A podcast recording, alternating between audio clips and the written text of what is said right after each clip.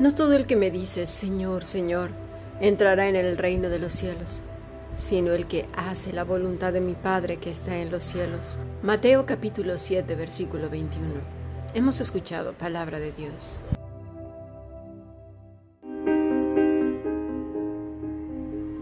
La Fundación Bíblica te invita a participar tanto de esta aula internacional hoy apegados a él, como a sus cursos online en mol.fundacionbiblica.com.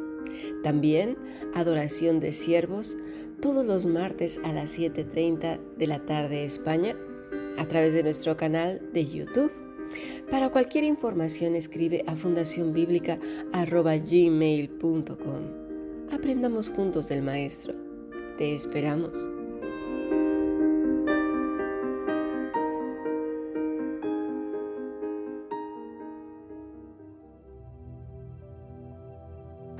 Este versículo que acabamos de leer tiene mucho que ver, pero mucho, con el pasaje que hemos visto ayer en Lucas 6:46. ¿Por qué me llamáis Señor y no hacéis lo que yo digo? Bueno, la primera pregunta que debería de surgir es ¿por qué? Bueno, hay varios factores. Tú bien lo sabes. El primero y el más horrible es que no hay amor. No hay amor hacia Dios. Hay religiosidad, religiosidad en los antiguos dioses, tal y como lo hemos venido viendo en la clase de adoración de siervos, lo arraigado que tenemos esto en nuestro ADN. Y es muy difícil quitarlo, es algo con lo que vamos a luchar pues todos los días hasta que el Señor nos lleve a su presencia. En segundo lugar, no hay fe, simplemente hay rito. Rito, sí, en el Dios que no oye, que no está, que no habla, que no dice nada, haga lo que haga.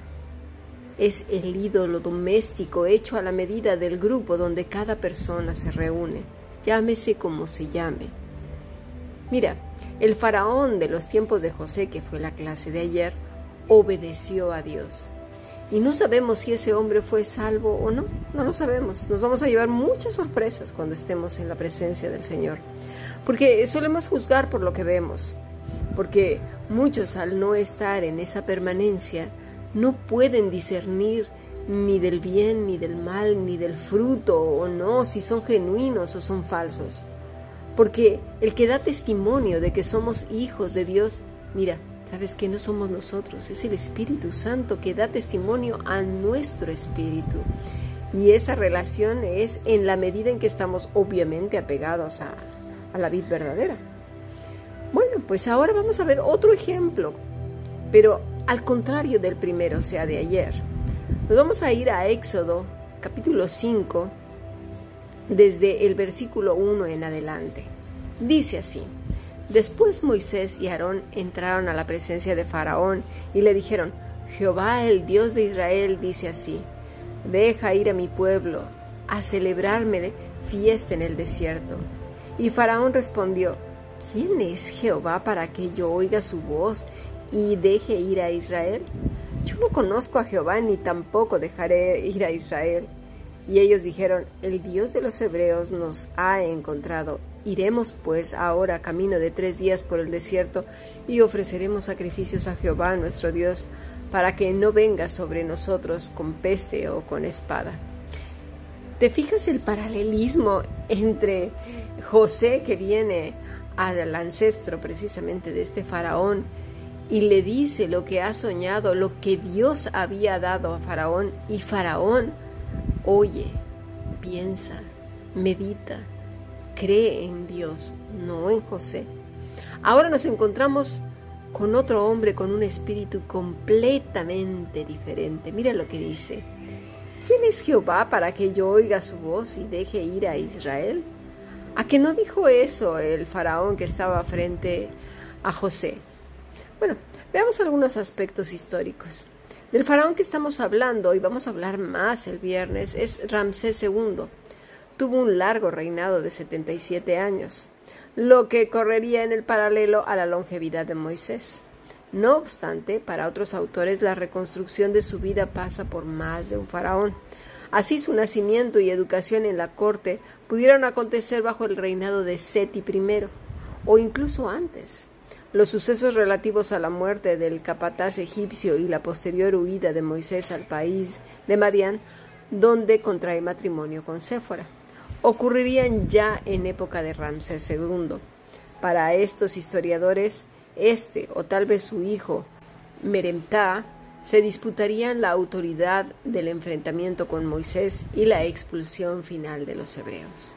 Bueno, sabemos que este faraón era necio, inteligente pero no sabio, organizado pero no un verdadero líder, más bien era un tirano.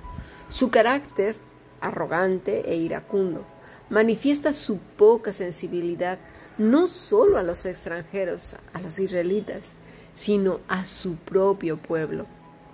Ayer estuvimos viendo su ancestro, un hombre en el que convergían la inteligencia y la sabiduría, el discernimiento y la acción.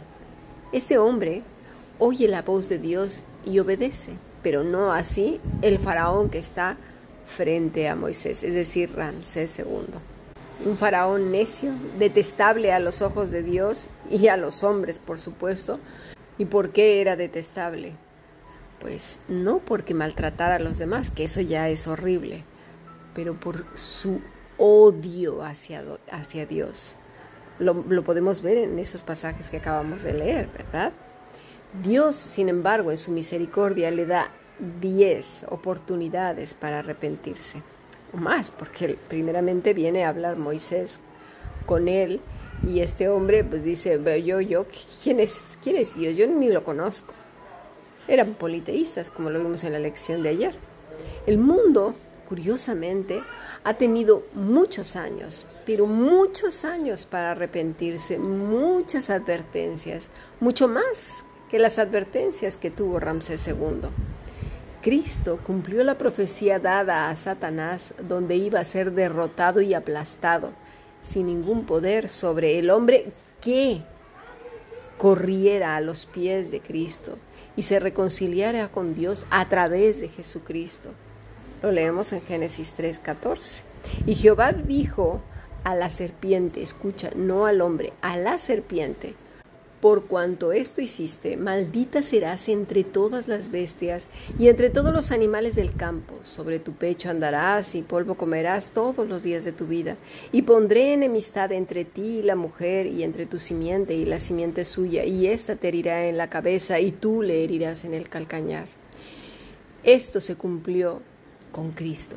Cristo cumplió la profecía y en Cristo y solamente en Él podemos reconciliarnos con el Padre porque Él recibió el castigo que tú y yo merecíamos por esa rebelión, esa misma que estamos viendo en Faraón. ¿Y quién es Dios? ¿Verdad? Ahora vemos una generación de gente inepta que se cree más sabia que Einstein, que Copérnico, que grandes científicos hasta la fecha, como John Lennox, como Antonio Cruz, y como tantos más que son científicos de renombre y creen en Dios. ¿Por qué? Porque en cada estudio, en cada cosa que ven, se encuentran una y otra vez con el Creador. Por cierto, en nuestra clase de Aquí yo vengo pronto, vamos a ver algo muy interesante, que la ciencia empieza a reconocer que el universo ha tenido un inicio, un comienzo, un creador qué cosas, no tenían que pasar tantos años. Pero bueno, tenemos ahora una masa como de plastilina de gente que dicen que saben mucho y no saben en realidad nada. Pero eso sí tachan a todos de ignorantes cuando los ignorantes son ellos, porque no tienen argumento donde sostener absolutamente nada cuando se les presenta una, un planteamiento. Ni siquiera tienen respuesta, simplemente dicen no. Claro, si ahora estamos en la época que cualquier persona se puede sentir ahora mismo un piojo y dice que es un piojo, pues a lo mejor el cerebro sí lo tiene de piojo, pero sabemos que no es piojo. Otro dice que es un gallo y bueno, también a lo mejor tiene el cerebro de gallo, pero no es un gallo. Pero bueno, como ahora todas las personas ya pueden decir que son lo que sean, pues mira tú qué fácil lo tenemos, ¿no? Es una masa, una masa completa, como si fuera, sí, de plastilina o, o de algo peor, diciendo puras necedades. A partir entonces del Génesis, estas generaciones han tenido muchas evidencias para volverse a Dios, no porque Él necesite de nosotros, sino más bien porque el hombre lo necesitamos con urgencia. Pero ese arraigo del ser humano al odio y el rechazo a Dios es tal que sigue como al principio y cada vez amasándose más y más, prestando oído que a las constelaciones, que a los colores, que a los chakras, que a los no sé qué, y luego también a las verdades con mentiras, creyendo mentirosos, diciendo, no, es que en realidad Dios no dijo eso, porque mira, va a ser esto y aquello, no, no, no, es que eso es como, mm, es una imagen de lo que pasó en la Segunda Guerra Mundial, en la Primera Guerra Mundial, pero esto no es así. ¿Que no están considerando todo lo que dice la escritura y todas las señales en el espacio sideral, en la inmensidad, en la galaxia, en la Tierra, dentro de la Tierra, en la política, en la salud, en la sociedad, en la familia, en todo, que es un todo, no es una sola cosa, por favor? Pero claro, Prefieren creerle al mentiroso que tienen enfrente antes que a Dios. Uno de los testimonios que más me ha impactado es de un hombre que estuvo desde su infancia en la secta supuestamente cristiana llamada La Luz del Mundo. Yo no sé si tú la conozcas, pero esta secta, que se dice ser cristiana, ha estado metida en cantidad de problemas. Pero no quiero hablar tanto de ella, sino de este hombre. Porque si testimonio es un testimonio de valor, de fe, de creer en medio de lo que parecía imposible. Este muchacho entra a esa secta junto con sus padres siendo un niño pequeño. Dice que mientras era pequeño pues lo dejaban pues eso jugar, eh, formaban parte del liderazgo de esa comunidad eh, pues él jugaba y todo, no se enteraba, veía cosas raras, pero nunca se puso a pensar porque era un niño pequeño. Pero bueno, poco a poco se fue haciendo mayor y veía cosas muy raras, mucha gente como, como muy sacrificada. No, no, no, no, no veía congruencia entre lo que él a veces leía en la escritura paralelamente con lo que estaba viendo en la vida real. Bueno, llegó un momento que cumplió los 11 años entonces, el supuesto pastor general, que era el apóstol, eh, le dijo que lo iba a llevar a pasear para celebrar sus 11 años, que ya era mayor y bueno, total, lo subió a un coche y se fueron por ahí. Eh, de repente, dice él que se detuvo en un lugar solitario, supuestamente iba a lavar su coche cerca de un río. Y eso a él le pareció muy raro porque eh, este supuesto apóstol se dedicaba a sacarle dinero a las personas y no creas que tenía un coche cualquiera, tenía un señor cochazo, ¿eh? Bueno, tampoco un Tesla, pero tenía un buen coche comparado con la gente que, se congregaba. Bueno, se bajó del coche y dice que le dijo al niño que podía bañarse en el río. Había un río por ahí cerca. Entonces el niño se quita la, camisa y el hombre dice que lo empezó a mirar con ojos muy feos. Después se acercó a él, le tocó el pecho y empezó, pues eso, a abusar de él. Dice el niño que toda esa imagen que tenía de, de lo que era un pastor, un hombre de Dios, que hablaba la palabra eh, de Jesucristo, se le vino abajo y se le convirtió en asco, en repugnancia, en algo horrible. A partir de ahí, este ser maligno y asqueroso abusó todos los días que se le dio la gana de esta pobre criatura. Y no solamente de él, se empezó a dar cuenta que abusaba de otros niños y de otras mujeres. Y no solamente él, sino parte del liderazgo de esa supuesta iglesia. ¿eh? Bueno, Posteriormente, cuando ya fue más grande, se, decide salirse de ahí, busca a otras mujeres que también estaban dispuestas a hablar y porque aparte, ojo, no se les permitía quejarse ni hablar unos con otros acerca de lo que este hombre asqueroso y ruin hacía, porque, claro, ¿cómo iban a entristecer al apóstol del, al apóstol del Señor? En lo personal, y digo, ese Señor era el apóstol del Señor de las tinieblas, no del Dios Todopoderoso.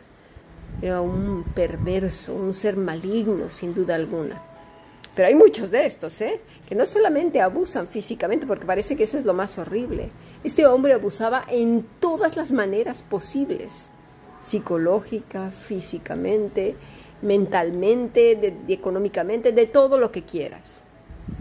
Pasados unos años, entonces este muchacho, cuando ya se hizo más mayor, se unió a un grupo, como ya lo dije, de mujeres que habían sido víctimas de la explotación. Se les obligaba con chantajes y manipulación con términos religiosos tales como Dios se agrada de tu trabajo y te devolverá este sacrificio al 100 y al 200 por uno.